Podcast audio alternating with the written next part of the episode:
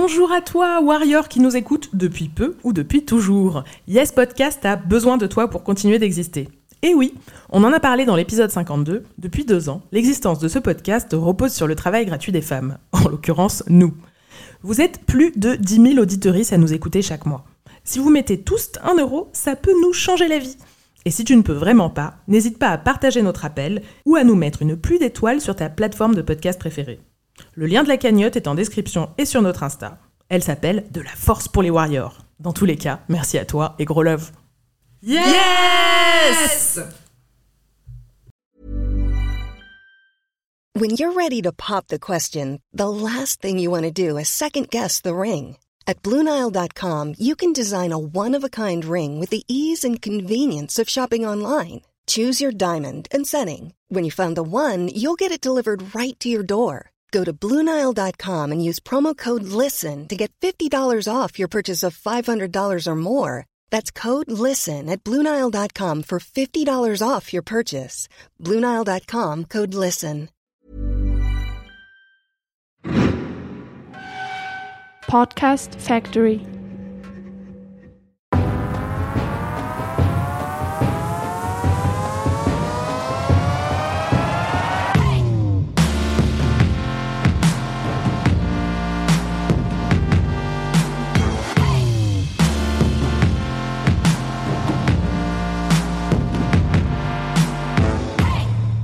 Vous, vous écoutez Yes, le podcast de Warrior. Deux fois par mois, on célèbre les victoires de femmes contre le sexisme. Je suis Anaïs et je suis toujours avec ma terrifiante équipe. Salut Margaïde. Salut Elsa. Hello. On est ravis de vous retrouver pour ce nouvel épisode et cette fois, on va parler de bouffe. Serveuse, patronne, chef, cuisinière, boulangère, viticultrice, elles se mangent du sexisme à longueur de temps, mais elles se bastonnent avec talent. Vous allez voir, nos warriors sont déterminés et elles vont vous servir de l'inspiration à foison. Elles ont recalé le misogyne qui les sous-estime, elles ont décidé de mettre en avant les femmes dans leur métier, bref, elles brillent, font briller et brilleront. Cet épisode est à consommer sans aucune modération. Miam, miam, miam, miam, miam. Yummy. Et puis du coup, ben, on va commencer par le commencement. Marga, c'est l'heure de l'apéro. Bah oui, hein, qui dit bouffe dit apéro forcément, et on a reçu le témoignage de Chloé qui travaille, euh, qui a travaillé comme serveuse dans un bar. Et à ce moment-là, un couple, un homme, une femme, sont arrivés au comptoir pour leur commander, pour lui commander deux pintes de Monaco, et elle vous raconte la suite. Et donc le Monaco, c'est bière limonade grenadier. Donc euh, il me regarde faire, donc c'était du service au comptoir en plus, donc il me voyait euh, préparer les, deux pintes de Monaco. Il a attendu tranquillement que j'ai terminé. Euh, et après, il- je, leur sers leurs deux pintes et il me regarde et il m'a dit super sèchement, il n'y a pas de limonade dans le Monaco. Il m'a parlé de vraiment de manière hyper condescendante. Je crois qu'il avait envie de prouver qu'il connaissait mieux mon métier que moi parce que, euh, parce que les hommes, ils aiment bien avoir l'ego et montrer qu'ils savent faire des cocktails. Et en plus, ça m'a saoulé qu'il ait attendu que j'ai tout fini pour se manifester. Bref, euh, du coup, j'avais quand même envie de pas laisser passer ça, mais en même temps, je pouvais pas me permettre euh, de, de m'énerver contre lui, puisque euh, bah, c'est des clients et que j'aurais pu avoir des problèmes avec mes patrons. Du coup, je lui ai sorti mon, plus beau sourire forcé. Et j'ai dit du ton le plus condescendant que j'étais capable de sortir Mais si, monsieur, il y a de la limonade dans le Monaco. Bière grenadine, c'est un tango. Mais je vous les refais si vous voulez. Et euh, là, je l'ai vu se décomposer et il est reparti avec ses deux pintes de Monaco, euh, sûrement trop blessé dans son ego pour accepter mon aimable proposition. Et j'étais plutôt fière de moi parce que ce qui était cool, c'est que j'ai vraiment réussi à, j'ai réussi à le remettre en place et à le coller face à sa connerie, euh, sans pour autant avoir à me mettre en danger vis-à-vis de mes patrons parce que parce que bah, je le voyais mal. aller les voir et admettre que en fait ils connaissaient pas un des cocktails les plus basiques de l'histoire des cocktails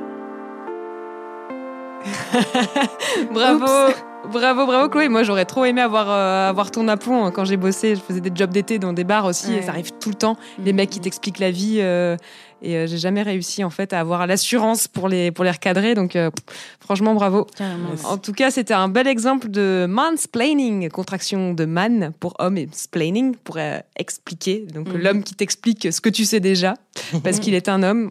C'est euh, très brillant. On peut aussi l'appeler Captain Obvious, qui Voilà. fait des- toujours des interventions très, tout à fait passionnantes. voilà, bah, dans le même genre, quand on remet en question les compétences d'une professionnelle, on met aussi, euh, on peut aussi, un homme peut aussi remettre en question euh, son, sa place dans la hiérarchie. Et donc, ça va être le cas de Madame Paupière, qui est patronne de, de bar et de restaurant à Marseille. Euh, elle est donc associée à un homme, mais c'est la patronne.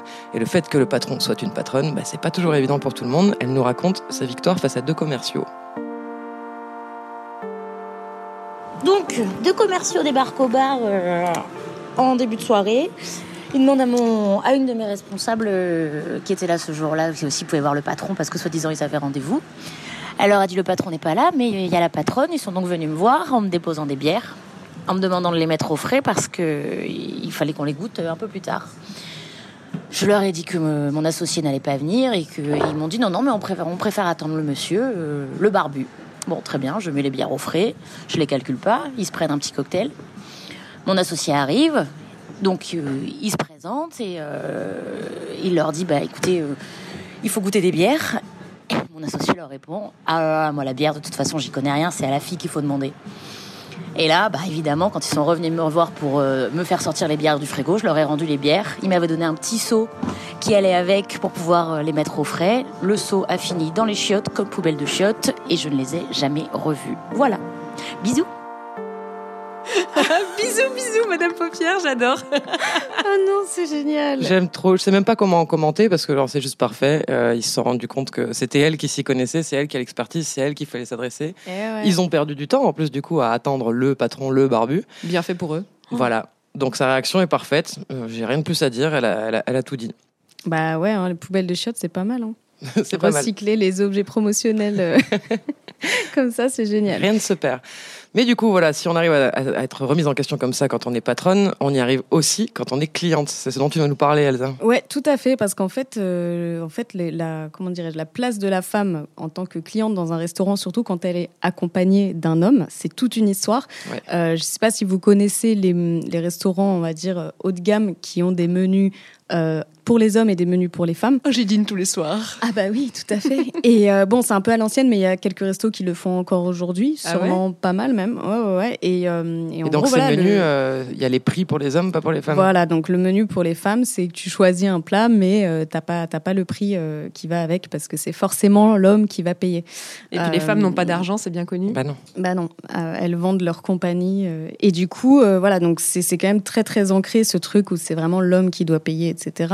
Euh, c'est vraiment un, un type de domination économique euh, qui est assez euh, intéressant parce que, enfin, tu te dis attends, on va juste manger en fait là, qu'est-ce qui se passe quoi? Genre Ouais. pourquoi tout d'un coup c'est c'est aussi genré en fait le, le rapport au, au service euh, qui, qui est fait.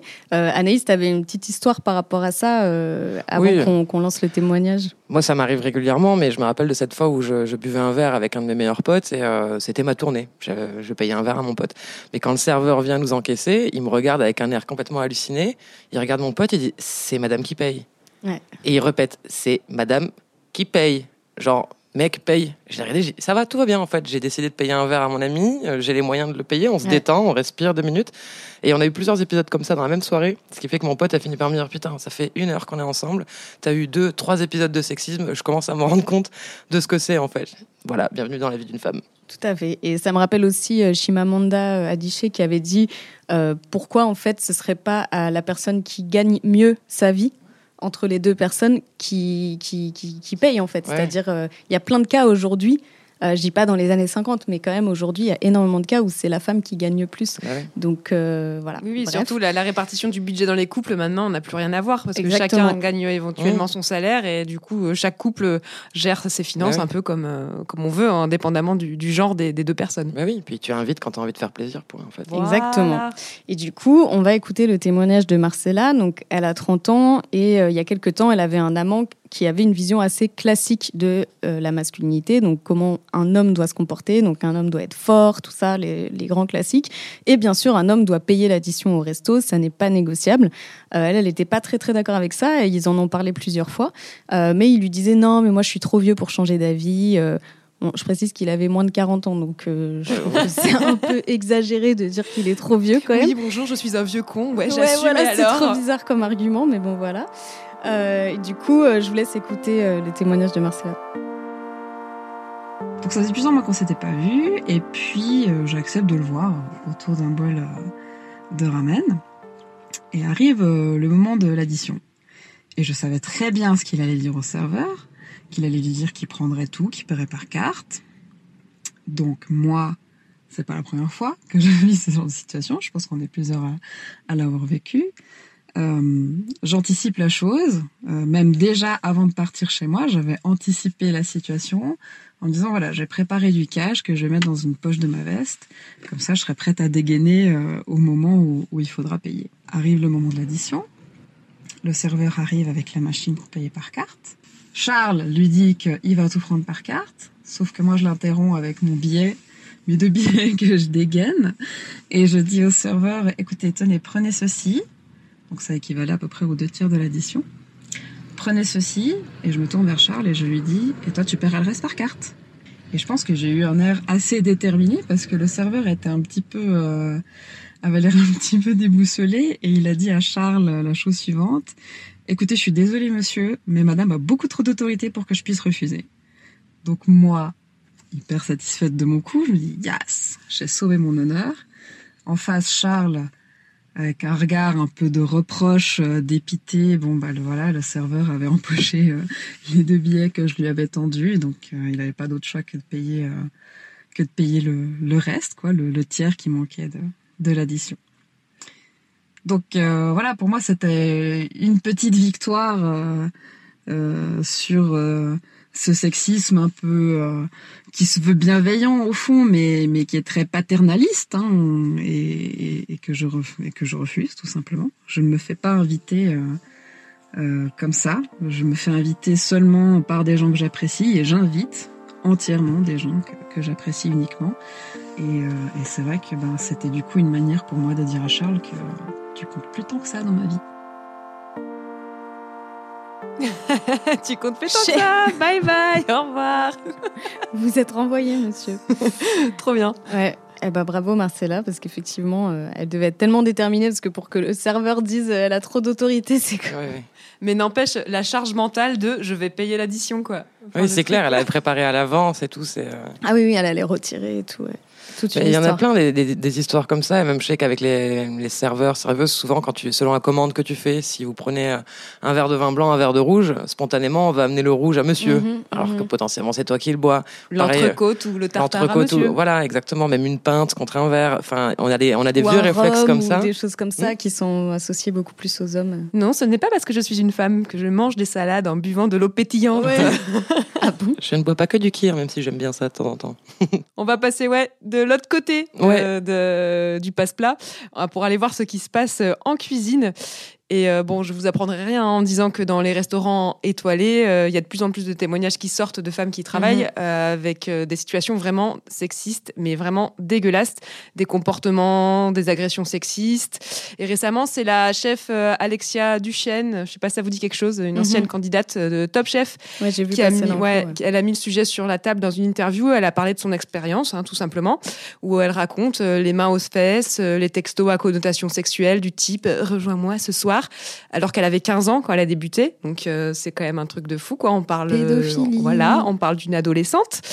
Euh, je vous invite aussi à aller voir le, le compte Instagram euh, Jeudi Non Chef qui recueille les témoignages de, de femmes qui travaillent en cuisine. C'est affligeant, tellement affligeant, tellement dégueulasse que j'ai même pas Mmh. envie de, Ouais. de vous faire un florilège, hein, vous verrez. Hein, J'ai pas envie de casser l'ambiance. Et donc sur ce thème-là, on a reçu le témoignage de Clara qui confirme tout à fait cette ambiance. Euh, elle nous dit euh, quand on est jeune, qu'on a peu d'expérience professionnelle et qu'on débarque dans un milieu aussi difficile, on se sent rapidement comme une proie. Et euh, c'est vraiment ce qu'elle a, ce qu'elle a fait l'expérience. Et après avoir eu une très mauvaise expérience dans un restaurant étoilé en Suisse, elle a travaillé dans un autre restaurant où là ça se passait un peu mieux, mais où quand même le sexisme bienveillant, le sexisme ordinaire Mmh. euh, était très présent, et notamment avec un de ses chefs. C'était le genre de personnage assez jovial. Et il aimait bien m'appeler princesse. Donc euh, une fois, deux fois, euh, salut princesse, alors princesse, nanana. Bon, voilà, hein, moi je, trouvais très sympathique, mais euh, ça, ça, m'énervait, ça, ça m'agaçait en fait d'être appelée princesse parce que je me considère pas du tout comme une princesse. Euh, je m'habille pas comme une princesse, je me coiffe pas comme une princesse, euh, je parle pas comme une princesse. Donc, euh, j'avais aucune raison d'être appelée princesse. Donc, au bout d'un, moment, je dis au chef, mais arrêtez de m'appeler princesse, je suis pas une princesse, je suis une femme d'action. Puis il m'avait regardé, il fait Ah, d'accord, une femme d'action, ok. Et le lendemain, au lieu de, au lieu de son salut princesse, il était arrivé en chantant le générique des Super Nanas.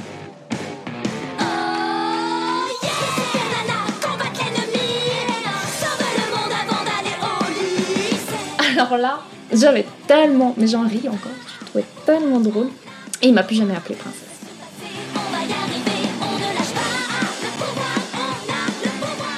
Comment il connaît ça Comment il connaît ça Je sais pas. Super Nana.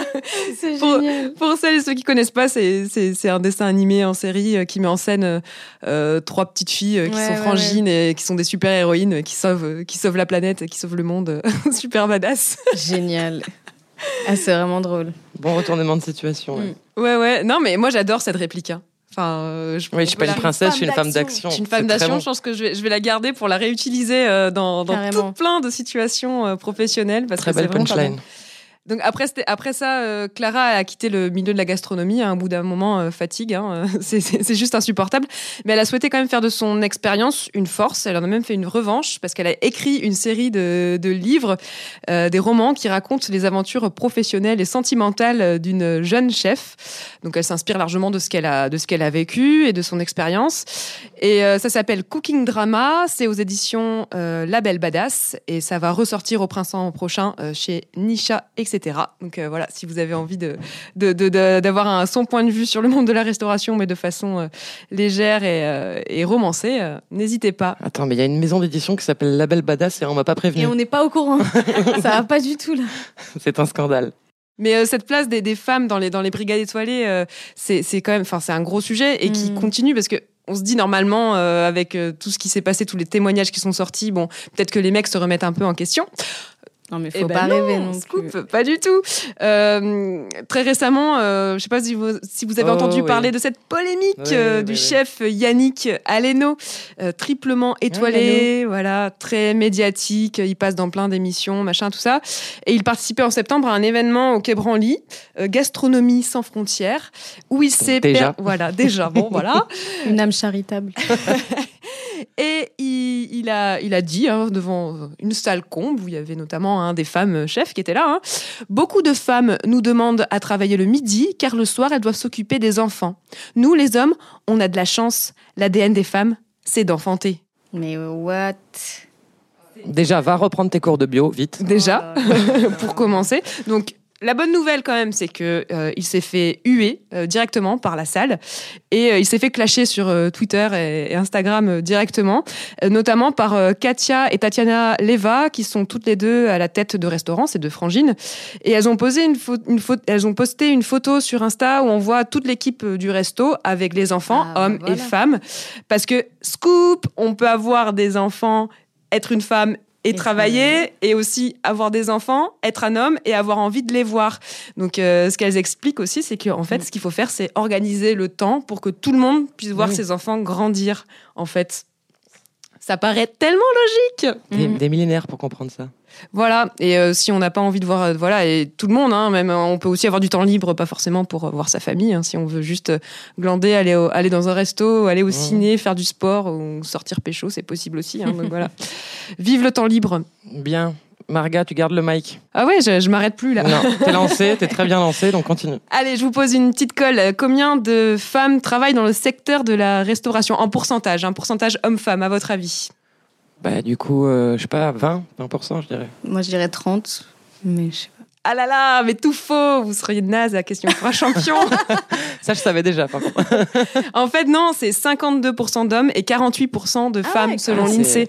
En fait, les, les femmes sont surreprésentées dans les métiers précaires, c'est-à-dire les métiers euh, de la restauration rapide, fast-food, tout ça. Ah, ok, moi je pensais genre en cuisine. Parce Non, que c'est non, clair que pour le service, il y a plein de femmes. ouais. Ouais, ouais. Mm. Restauration, donc c'est un secteur qui en fait est finalement très paritaire Ouais. et pourtant euh, médiatiquement en fait c'est que les hommes que, que l'on voit Ouais, ouais. et euh, C'est comme le stylisme, maintenant que c'est de la couture, c'est pour les femmes, et dès que ça devient un truc stylé, bah, c'est pour les hommes. Voilà, exactement. Donc on le voit médiatiquement dans les émissions, par exemple, euh, comme Top Chef. hein, ça fait deux fois que je les cite. Euh, Elle adore cette émission. C'est vrai, je regarde. Euh, seulement deux femmes euh, depuis le début euh, pour être jurées. euh, Hélène Darroze et Guylaine Arabian, et alors qu'il y a eu six hommes euh, jurés, donc Mhm. euh, on est quand même très très loin de, de la parité. Et puis à ce moment-là, c'est aussi le cercle vicieux, c'est-à-dire moins on voit de femmes dans ces cercles, dans ces cercles fermés de la gastronomie, et ben moins il y a de représentation, moins on en voit. Et, Moins il y a de euh, femmes qui se lancent dans ces domaines-là. Qui se Voilà. sentent légitimes à le Mm. faire, etc. Donc voilà, cette question de, de la représentation est, voilà, est très importante. Et c'est euh, justement le combat de notre euh, prochaine warrior qui s'appelle Estherelle. Elle est critique culinaire pour Télérama et aussi à France Inter dans l'émission On va déguster, euh, qui parle de gastronomie le dimanche matin. Euh, et voilà, c'est un combat qu'elle euh, qu'elle mène tous les jours en exerçant son métier et elle le constate. En fait euh, voilà comme je disais les femmes sont bien là. Elles sont en cuisine elles cuisinent elles sont à la tête euh, de, de, de restaurants dans des restaurants de quartier dans des brasseries dans ce qu'on appelle la cuisine du monde. Et mais juste voilà elles n'ont pas accès à ce petit cercle médiatique et donc ce qu'elle essaye de faire c'est déjà euh, de les représenter euh, dans les articles qu'elle écrit en ouvrant un petit peu en s'ouvrant à d'autres cercles la haute gastronomie et euh, ça lui vaut euh, des, des, des, des, remarques de ses collègues euh, masculins, genre Oh là là, mais comment tu l'as trouvée, cette femme chef, qu'elle est géniale? Ben, En faisant mon métier de Ouais. journaliste, peut-être, Ouais, qui est de chercher les informations. Et surtout, avec une autre documentariste euh, journaliste, elles ont sorti un guide qui recense Mhm. 500 chefs avec deux F Chef. chefs euh, en France et elles nous racontent comment elles en ont eu l'idée. Et il y a deux ans, il y a eu une remise euh, des étoiles de Michelin à la Seine, à Boulogne-Billancourt. Et il s'est passé une scène extraordinaire donc pour les, les nouvelles, les nouveaux étoilés. Quand ils sont montés sur scène, il y avait des, des couples. Ils ont bien été euh, cités, euh, un homme, une femme, euh, qui partagent un restaurant, euh, qu'ils ont en copropriété et euh, où ils cuisinent tous les deux. Et puis quand j'ai regardé le communiqué de presse, il n'y avait que l'homme qui était cité. Et moi, je me suis retrouvée à me dire, mais ça ne correspond pas à ce que j'ai vu sur scène. Où sont donc passées les femmes? Et ça a été un sentiment d'une violence inouïe, de se dire, euh, elles étaient bien là, mais elles n'existent pas pour la postérité. Et avec Vérane, partant de ce constat, on a dit, mais les filles, il faut qu'on nous voit, et puisque même quand vous êtes là, on ne vous voit pas, ben on va faire un boulot qui a l'air très simple et très bête. On va se mettre à compiler, euh, à essayer de recenser le plus grand nombre possible de femmes qui font ce métier. On s'attendait pas à ce qu'on allait euh, déclencher ni à ce qu'on allait trouver. On a été euh, contacté par plein de femmes chefs via les réseaux sociaux. Et puis on a pris évidemment les guides. Parfois, c'est là aussi qu'on a bien retrouvé dans les guides le fait que souvent, quand c'était une femme en cuisine, elle n'était nommée que de son prénom. On a tout compilé, on y a passé des nuits blanches, on s'est relayé. Et puis pour une femme chef contactée, elle nous en donnait deux autres qu'on ne trouvait nulle part. Et on a vu aussi arriver euh, des femmes de toutes les nationalités. C'était aussi quelque chose qui était très touchant euh, de, voir euh, que ces cuisinières, en les recensant, elles voyaient leur métier être anobli. C'est quelque chose que j'avais pas en tête. L'importance de laisser une trace, de montrer qui on est. Le guide servait juste à ça. Juste dire, on est là, on existe, arrêtez de faire comme si on n'est pas là. Quand le livre est sorti en février euh, 2019, on a organisé une petite soirée chez Alessandra Montagne, une chef formidable. Énormément de femmes chefs sont venues pour nous faire signer leur livre. Et elles étaient surtout euh, extrêmement heureuses de se rencontrer les unes et les autres. On s'est rendu compte que occuper toute la journée à tenir à bout de bras euh, leur petite entreprise, euh, elles n'ont pas de temps pour réseauter. On n'a pas le temps euh, d'appeler ou quelqu'un. Déjà, si on ne se sent pas soi-même légitime, vous vous rendez compte, aller dire qu'on a un problème, aller demander de l'aide, on n'a pas le temps, les journées n'ont que 24 heures. Moi, ce que j'ai vu, c'est des femmes de toutes les couleurs, de tous les horizons sociaux, qui faisaient toutes le même métier et qui ne se reconnaissaient absolument pas dans cet imaginaire du chef traditionnel à toque blanche. Waouh Ouais, ouais. Bravo, Bravo, j'adore. c'est génial. C'est vraiment la sororité en action, quoi. Bah, c'est exactement ça en fait. C'est elle profite en fait de sa position de journaliste culinaire euh, dans, enfin de critique pardon, est-ce qu'elle tient aussi à, à ce terme de, de critique, euh, critique culinaire dans un média euh, dominant, on va dire, enfin dans un média qui fait référence pour justement euh, bah, faire monter les autres femmes qui, qui travaillent au quotidien dans, dans leur cuisine et, qui galèrent. Donc, je vais quand même citer leur nom de famille aux deux, aux deux autrices. Donc, le guide 500, euh, chef 500 femmes qui font la différence dans les cuisines de France. Ça, c'est le titre. est écrit donc par Estherelle Payani et Véran Frediani. Et c'est disponible aux éditions Nourriture Fut au prix de 20 euros. Et c'est préfacé par la chef Anne-Sophie Pic. Grande classe. Encore un nom d'édition euh, pas mal, quoi. Ouais, nourriture. J'adore. Je suis encore sur- en train de me dire que tout ce qu'on pourrait faire avec ce genre d'idée, c'est génial clair. de, tirer- de se, se faire monter les, vers le haut chacune euh, les unes les autres. Enfin bref, euh, trop bien. Des rêves, des rêves de sororité. Comme Ouais, ça. ça. donne plein d'idées. C'est génial. Euh, donc voilà, cette fois, on va donner la parole à Khadija. Euh, elle est serveuse. Elle était serveuse, en tout cas, au moment des faits, euh, puisqu'elle avait 17 ans euh, lors, des, lors de, de cette histoire. Euh, en gros, euh, elle travaillait dans un resto. Elle devait faire la mise en place du restaurant avec le chef cuisinier euh, à l'heure du déjeuner. Et euh, ce chef, il a bon, très, déjà très mauvaise réputation. Visiblement, il se prenait la tête avec absolument tout le monde, euh, quel que soit le, métier que tu, as dans la boîte. Et ce jour-là, euh, la fermeture de la veille avait été mal faite, donc ils ont perdu un peu de temps. Et du coup, il s'en est pris à elle et elle nous raconte sa réaction. C'était assez violent. Il a commencé par m'insulter. Je pense qu'il a fait euh, son répertoire d'insultes féminines. Et puis il a continué en, en m'expliquant qu'il voyait très bien dans mon jeu et qu'il me voyait me dandiner devant les clients, euh, les aguicher, que de toute façon j'étais une allumeuse et que j'aimais ça. Euh, qu'il pouvait pas nous voir, les, les bimbos matérialistes et superficiels comme, euh, moi. Donc voilà, un, pamphlet euh, assez violent qui m'a d'abord laissé bouche bée parce que euh, on parle quand même de mon supérieur hiérarchique à ce moment-là. on est dans le temps de travail, on est seul. Mais finalement, je lui ai dit d'aller se faire voir et je suis partie. Donc j'ai passé la matinée à me balader dans le centre commercial où, où était situé le restaurant. Et puis à l'approche de midi, donc euh, au moment de reprendre mon service, euh, je suis revenue euh, plus détendue, euh, comme si de rien n'était, en prenant soin tout de même euh, de signifier mon hostilité à, ce chef cuisinier. Et puis j'ai continué de travailler. À partir de là, le chef cuisinier a changé son comportement avec moi. Il est devenu beaucoup plus sympathique, euh, plus attentionné, on va dire, plus attentif à ce qui pouvait me mettre euh, à l'aise ou pas. Et il est même, euh, quelques semaines plus tard, venu s'excuser de, cette fameuse, on appellera ça dispute, euh, en m'expliquant justement qu'il pouvait avoir des propos euh, déplacés, euh, qu'il se rendait pas forcément compte toujours de ce qu'il disait ou de l'impact de ce qu'il disait. Et que voilà, si ça avait pu me blesser, il en était désolé. Cerise sur le gâteau, euh, mon directeur n'a jamais été mis au courant de cette histoire, ce qui m'a permis bah, de gagner une matinée de travail. Bah, bravo. Ouais, c'est Euh, courageux de, de, de, de se barrer comme ça. euh. Ouais, et en plus, il y a, il y a tellement. euh, Enfin, moi, j'ai été serveuse aussi euh, pendant un long moment. euh, il y, a, il y a vraiment une soumission-domination entre Ah les ouais, boss non, et euh, l'équipe de service qui est assez incroyable. Moi, j'ai été harcelée moralement par une patronne, pour le coup. hein, et j'ai fini par partir en pétant un câble parce qu'en plus, t'es payé. euh, moi, j'étais payé 30 balles par service. Ah Sachant que le service pouvait durer 6-7 heures euh, facilement. Donc c'est courageux d'arriver à envoyer euh, chier euh, le, le boss, quoi, le chef. Euh, et je voudrais juste faire un point sur la façon qu'on peut avoir de s'excuser. En fait, je suis toujours. euh, de... Ça fait peu de temps que j'ai identifié ça, mais maintenant ça me choque quand quelqu'un s'excuse si il a pu blesser. Oui, oui. En fait, ça veut dire que tu pars du postulat que ça peut ne pas blesser, alors que tu sais très bien que tu Mm, as mm, blessé. mm, Donc, un conseil, euh, si vous voulez euh, sincèrement vous excuser, vous ne, vous ne mettez pas la, la blessure au conditionnel, en fait. Ouais, ouais. Vous savez que si vous vous excusez, c'est que vous savez que vous avez fait quelque chose, vous avez déconné à un endroit.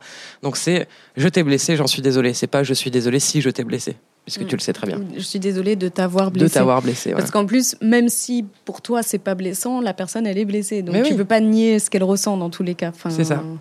Donc bon, c'est toujours, c'est euh, après c'est difficile à déconstruire. hein. Je sais que moi-même ça peut m'arriver de m'excuser comme ça, mais en tout cas si on commence à y réfléchir, Ouais, au moins ouais. on peut faire des excuses un petit peu plus sincères et ça peut être intéressant. Mais ça met le doigt aussi sur un mode de fonctionnement qui est toxique aussi dans les métiers Mmh. de la restauration, euh, où tu parlais de ce rapport de domination, mais ce rapport aussi limite des, des insultes en fait qui sont Ah oui, oui. limite c'est normal d'insulter les gens parce que le travail y est mal fait, mais Ouais, ouais. enfin non, il y a aucun métier où où c'est acceptable en fait de se faire euh, de se faire insulter quoi. Alors, en plus, euh, dans son histoire, elle est même pas, elle était pas là à la fermeture de la veille, donc elle est absolument pour rien dans euh, le bug qu'il y a euh, à l'ouverture et lors de la préparation. Donc elle se mange vraiment tout ça. euh, Déjà, ouais, complètement gratuitement. Et puis le coup de voilà de l'hyper sexualiser, de lui imaginer, des, enfin lui attribuer des intentions euh, qui sont pas les siennes. Euh, bon, ça c'est un grand classique. On en a parlé dans l'espace public, on en a parlé au travail, on en a parlé dans le sport. C'est euh, c'est invariable. partout. Voilà. Mais c'est vrai qu'en tant que serveuse, on est souvent hyper sexualisé. Enfin, moi, Bah oui. je l'ai vécu et je vois tout le temps. Enfin, il y a quand même beaucoup de restos où tu arrives et tu vois les serveuses et tu dis, Mhm, vous les avez recrutées sur quels critères en fait Ouais. Sais, genre, ça se voit tout de suite que. Et puis les que- tenues obligatoires, C'est ça, euh, elles sont toujours quand t'es une nana, bon bah c'est jupe courte, euh, machin, c'est ajusté. euh. Ouais. Et puis euh, il y a la, il y a l'hypersexualisation facile. Moi je me rappelle combien de fois, qu'est-ce que je vous sers? Ben vous, des réflexions Ah dégueulasses ouais, comme ça de bah clients. De... Enfin bon, c'est c'est c'est un domaine où tu tu t'en manges plein la gueule Mhm. à longueur de temps. Donc je félicite avec d'autant plus de, de de motivation toutes les femmes qui bossent là-dedans et qui arrivent. Peut-être qu'une fois de temps en temps, mais c'est déjà énorme à se À les remettre à leur à les place. remettre à leur Mm, place. Ouais. Carrément. Bon, bah alors on a fait l'apéro, on a fait le plat. et, euh, il faut arroser tout ça de quelque chose quand même. Qu'est-ce qu'on boit? L'apéro, il est fini. Qu'est-ce qu'on voit, Elsa? Alors maintenant, on va parler bah, du monde du vin, de l'œnologie, qui est quand même euh, en France, euh, voilà, un secteur très très important, euh, à la fois symboliquement et financièrement. Euh, et en fait, on va écouter le témoignage de Sandrine, qui est caviste. Euh, et donc déjà, voilà, on n'a pas l'habitude de voir euh, de voir une femme euh, qui s'y connaît en vin. C'est quand même euh, très très, euh, enfin, c'est pas du tout, un, ça fait pas du tout partie de l'imaginaire qui est associé euh, au vin. Euh, et elle, elle a trouvé une bonne idée justement pour faire comprendre aux hommes qu'il n'y avait pas de vin féminin. Je m'appelle Sandrine Goyvarts, je suis caviste en Belgique, un métier que j'exerce depuis maintenant une dizaine d'années et euh, au cours de toutes ces années, euh, c'est vrai que ben, je suis souvent tombée sur des messieurs euh, qui étaient un petit peu décontenancés par le fait de trouver une femme qui vend du vin, qui en parle, qu'il connaît bien. Alors, on les comprend, hein, ces pauvres chéris. C'est vrai que le monde du vin est traditionnellement vu comme un métier d'homme, euh, dominé par les hommes, fait par et pour les hommes. Euh, et donc, euh, ben, ils sont complètement perdus. Euh, ils cherchent le professionnel du vin derrière mon épaule. Et c'est vrai qu'il y a une sensation parfois de panique quand ils voient que personne ne viendra les sauver et qu'ils sont face à moi. Les réflexions typiques qu'on entend, c'est euh, au-delà du fait euh, de trouver une femme qui va leur conseiller du vin et, d'en être un peu surpris, c'est aussi la façon qu'ils ont de percevoir la consommation des vins au féminin. Euh, donc euh, souvent, euh, j'entends des phrases du type euh, "Oh là là, attention, euh, le vin que vous allez me conseiller, il faut que, il faut que les femmes l'aiment. Donc il faudra un truc un peu léger, hein, un peu facile, vous savez, ou alors un peu sucré parce que les femmes, ça aime les vins sucrés."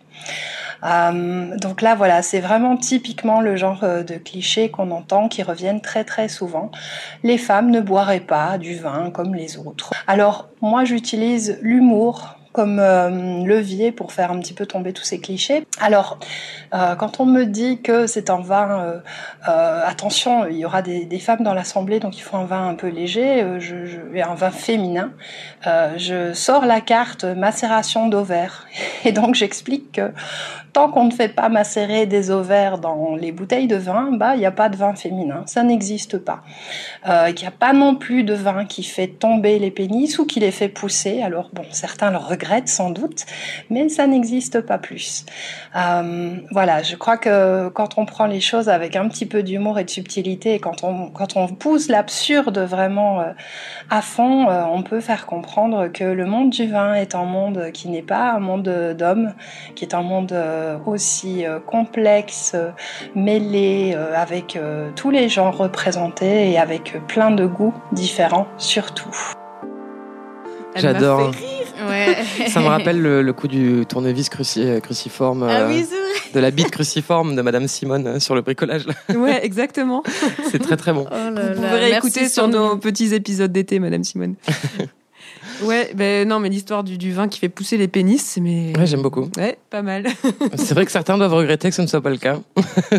Et du coup, Sandrine, en fait, elle, elle en est pas à son coup d'essai. Elle travaille pas mal Mm. sur ces sujets-là. en ouais, fait. voilà, ça, eh ben, forcément, hein, de, de tout ce qu'elle a vécu Mm. et de tout ce qu'elle voit, et puis du fait d'avoir dû euh, s'imposer en tant que femme caviste, euh, euh, elle fait partie d'une association qui s'appelle Women Do Wine, qui rassemble en fait de- à travers le monde entier des vigneronnes, des Mm. œnologues, des, des journalistes, des cavistes euh, qui, qui, qui parlent du vin, voilà, pour, euh, pour faire la promotion bah, que- Mm. de l'idée. Comme Mm, quoi, mm, bah oui, les femmes peuvent aussi, euh, peuvent aussi travailler dans le domaine du vin.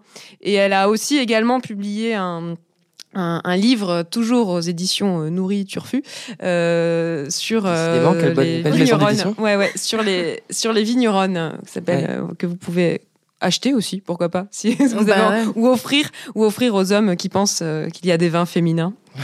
C'est clair. On les adore. Euh, bon, c'est le moment, euh, après avoir euh, fait euh, manger autant, etc., c'est le moment du dessert. Mhm. C'est le moment du du- du.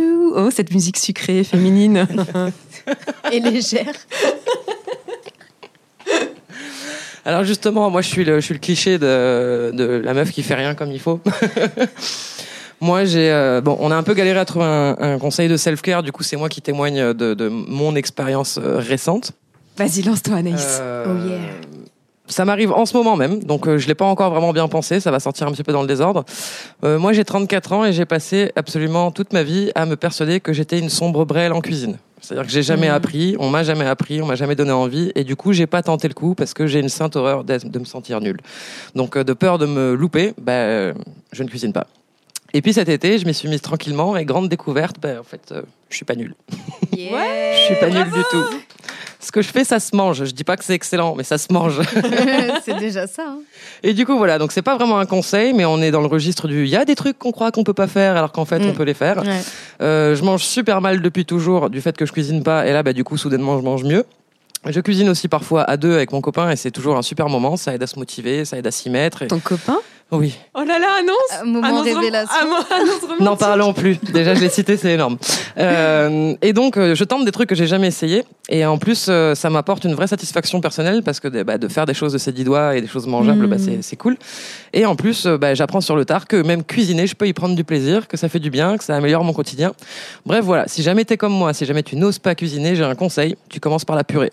C'est super facile et c'est super bon. Les patates, euh, franchement, il y a tellement de façons de les cuisiner. Oui, c'est Et c'est excellent. rarement rat- raté. Ouais. Patate Non, au four, et- patate en purée, tout. Très, Et la très bon. purée, moi en Angleterre euh, cet été, j'ai découvert les mushy peas. La, la Les purée, les mushy peas, la purée de, de petits pois. Pourquoi Petits tu le dis avec un air les mushy peas? Je sais pas. Et du coup, c'est trop bon et c'est vrai que ça- c'est sûrement très facile à faire. la Ben voilà. Je, je, Mm. je plus sois et je. si j'arrive à motiver euh, deux ou trois personnes qui, euh, qui, euh, qui pensent qu'elles sont pas douées comme moi, ben voilà, ce serait cool. Allez, un club de cuisine des nuls. Yeah. Qui ne sont pas nuls. Qui ne sont pas vraiment nuls. Bon ben voilà, on passe à la- notre rubrique Gang de Warriors et cette fois, Marga, euh, on va complètement changer de sujet finalement. Eh oui, Mais euh, parce que ça va nous là, on a impressionner. bien mangé, on a, on a vraiment euh, voilà, la ceinture qui pète là. Donc, C'est le digestif. il est Faut temps- faire du sport maintenant. Faut faire du sport, voilà. Donc c'est un gigantesque gang de warriors que je vais vous présenter maintenant parce qu'elles sont 86 Waouh. et elles ont entre 5 et 45 ans. On Génial. arrive en ville. Vous, vous visualisez un peu. Donc elles jouent au foot dans le Tarn. Enfin, plus précisément, elles essayent de pratiquer leur sport dans de bonnes conditions parce que même si le foot euh, pratiqué par des femmes est de plus en plus euh, médiatisé, on l'a vu avec la Coupe euh, du Mhm. monde de foot cet été. Et ben dans les clubs au quotidien, ce n'est pas toujours évident. Et euh, dans le club de Saint-Sulpice, donc dans le Tarn, les joueuses, euh, bah, clairement, elles n'étaient pas traitées euh, comme les égales des mâles. Alors Julie Druard, qui est une des licenciées de ce club, elle l'explique.